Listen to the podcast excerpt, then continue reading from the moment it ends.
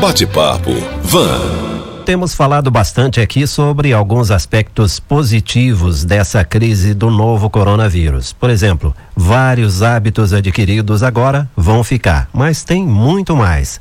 Aqui estão os advogados Igor Paz e Matheus Patrício do podcast Um Leão por Dia para explicar por que a crise está revolucionando a economia digital e fortalecendo a importância da imprensa tradicional, como o rádio, por exemplo. Doutor Igor Paz, bom dia, prazer recebê-lo aqui novamente. Bom dia, Rodolfo, bom dia a todos os ouvintes. Doutor Matheus Patrício, seja bem-vindo. Bom dia, Rodolfo, bom dia, ouvintes aí da Vanguarda. Bom, com base em que vocês trazem essa análise? É, bom, Rodolfo, a gente está trazendo essa análise, ela mais é, podendo observar o que está acontecendo com o mundo hoje em dia. A gente não pode dizer que são impactos positivos, porque é complicado a gente falar sobre positividade em momentos de crise, mas são questões que a gente tem que analisar e ficar ciente que elas vão ficar e que são novos, como você disse, novos hábitos que estão é, surgindo e, e, novos aspectos da sociedade que estão se modificando. A gente pode analisar e trazer que a economia digital já está tendo um impacto imediato é, com relação a essa crise, né? Vários é, processos e vários, é, várias empresas estão se adaptando a esse tipo de, de modelo de negócio, assim como também a imprensa e a ciência tão se, estão sendo valorizadas muito mais nesse, nesse mundo atual. E tem pesquisa comprovando isso ou são opiniões? Eu acredito que assim é um misto de ambos, né, no caso. São opiniões de especialistas e também existem alguns tipos de pesquisas. A gente pode citar, por exemplo, uma pesquisa do Datafolha que saiu recentemente, cerca de dois dias atrás.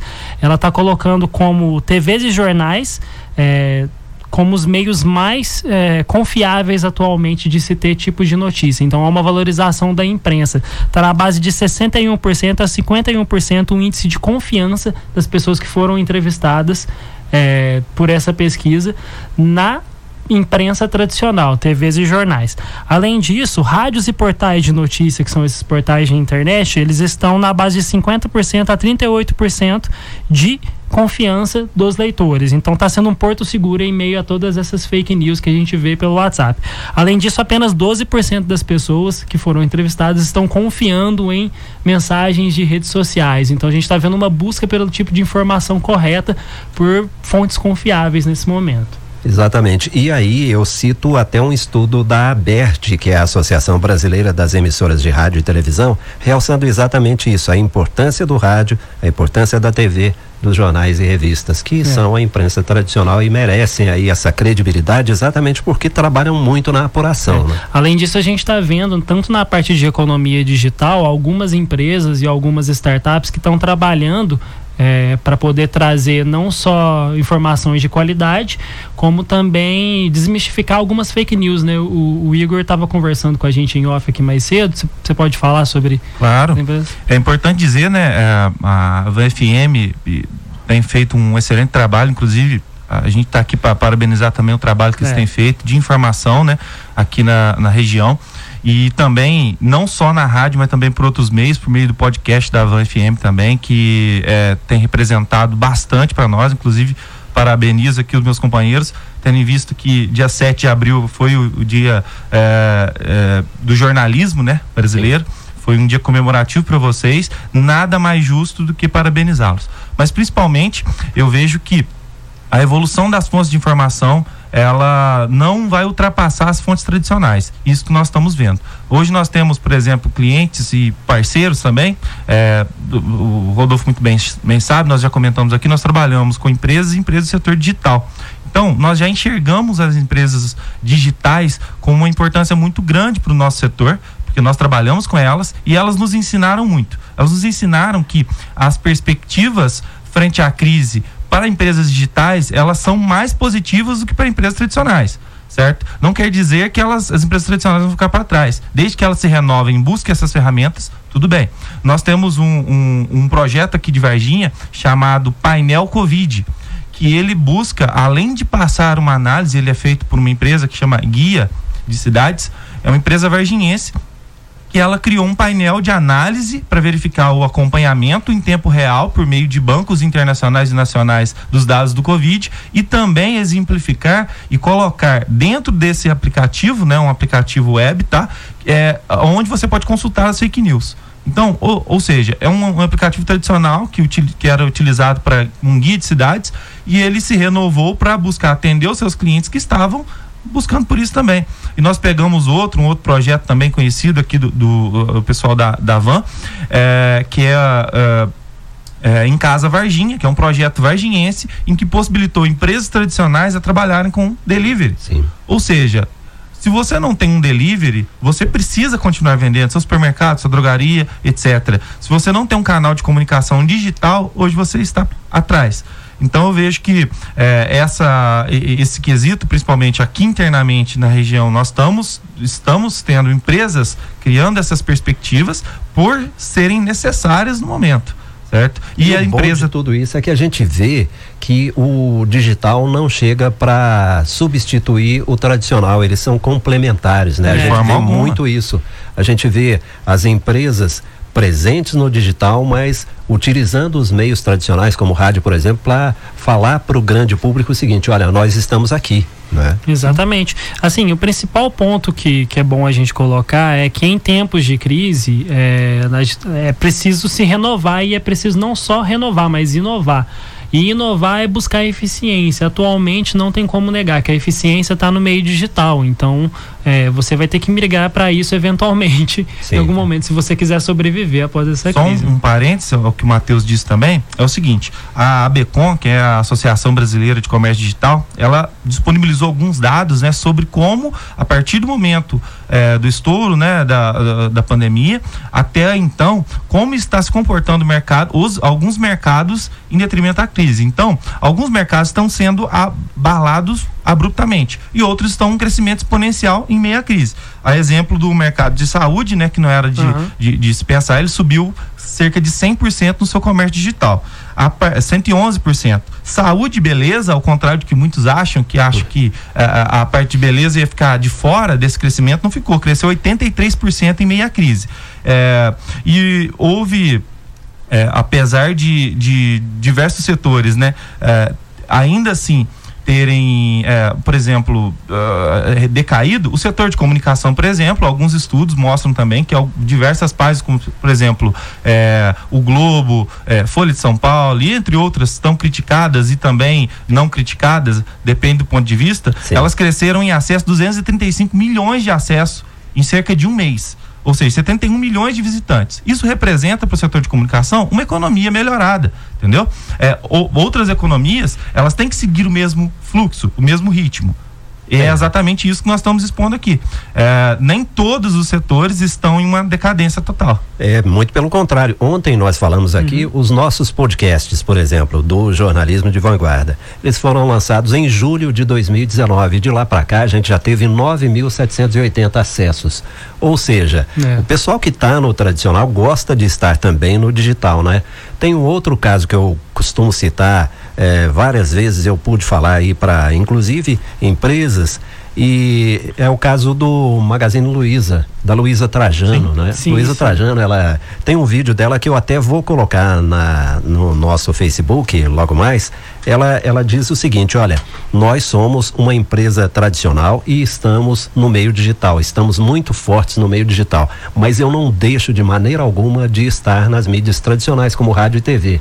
E ela ah. diz por quê, ela explica. Você vê uhum. que a Luiza Trajano lidera um grande império de de, de, de mercado, né? É, é uma, um dos maiores é. grupos de varejo do mundo. Né? Exatamente. Né? E ela está presente muito forte no digital, mas não abre mão do tradicional. Não tá, né? Exatamente. Bom, essa análise fala também da enorme quantidade de dados que as pessoas estão entregando a troco de conveniência, de conforto. Significa um poder gigantesco na mão de quem tem esses dados. É a consolidação da economia digital, isso que a gente está falando aqui, né? exatamente. exatamente. O que, que nós estamos interpretando é, com, com, a atual situação? Muitas empresas que estavam despreparadas para um, um, tipo de economia digital estão buscando economias digitais. Ou seja, eu nunca tive uma página por exemplo, numa mídia social. Agora a empresa está buscando ter. Eu nunca tive um, um mercado, um, um, marketplace. Agora eu estou buscando ter. Por quê? É, a necessidade chamou, certo? Ou seja, você demorou 10 anos para se renovar. O marketplace no Brasil existe há quase 20 anos. É, você demorou a se renovar. Agora você quer renovar em uma semana é. com segurança. É. Então é difícil a gente interpretar isso. Muitas a gente já discutiu isso aqui a respeito dos home offices, a dificuldade de proteção de dados de quem trabalha em home office e a dificuldade de proteção de dados de clientes em uma plataforma insegura certo? Então, é, várias empresas estão se renovando da maneira errada. E o que, que eu aconselho nesses casos? É, se você não, não tem ou capacidade financeira ou capacidade técnica para gerir, ou você busca um auxílio técnico, principalmente os profissionais de TI estão muito, sendo muito requisitados nesse momento, tá? E principalmente busque plataformas. Você deu o exemplo da, do, do Magazine Luiza. Uhum. Magazine Luiza é um marketplace. Você que é um, uma pessoa, pode ser de qualquer lugar do Brasil, que produz algum produto ou então revende algum produto, você tem direito e você tem a possibilidade, na realidade, de vender dentro do Magazine Luiza por meio da ferramenta de marketplace. E não só a, B, é, é, é a é B, BW, que B2W. é a B2W, que é a, a, a, que vincula caixa, é, é, ponto frio, é, Ponto Frio, Submarino, Submarino, Americanas. Uhum. Quando você insere um teu produto dentro dessa plataforma, você consegue vendê-lo de maneira expansiva. Nós temos vários clientes que fazem isso e vendem a nível Brasil, Sim. com produtos feitos no interior, certo? Então são ferramentas que já têm uma política de dados, né, de LGPD uhum. incluída para você proteger os dados financeiros do seu cliente e que cobram uma taxa sobre o valor do seu produto. Naturalmente, é o serviço que é pago. Mas uhum. você pode ter o teu produto na Americanas sem problema nenhum e sem se preocupar, entre aspas, com a proteção de dados. É uma saída para esses tempos de crise. É, e a gente deve considerar sempre a convergência de interesses, né? É. é. o digital complementando aí o tradicional e todo mundo ganhando, não é que eu é, acho que o importante é isso. Bom, o que essa análise aponta para o mundo depois da pandemia, fechando esse nosso bate-papo? Ah, tá. Bom, o que eu posso dizer é que esse tipo de análise que a gente está fazendo aqui é mais ou menos o seguinte: quando existem tempos de crise, a gente se renova e inova e depois quando ela passa, né, a gente não tem ideia ainda de quanto vai passar, o mundo ele fica completamente diferente o mundo se transforma. A gente pode ter o exemplo aí das duas guerras mundiais que o mundo mudou completamente depois delas. É, o que a gente está vendo é que esses três principais pontos vão estar tá, é, muito mais em ascensão após a crise. A valorização tanto da imprensa quanto da ciência e a economia digital vai estar tá funcionando de uma maneira muito mais forte.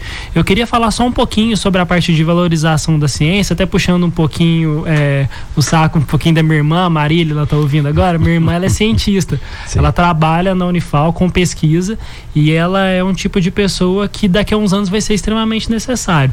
Eu digo isso porque agora a gente está vendo a consequência direta dessa negação da ciência que aconteceu é, de uns anos para cá.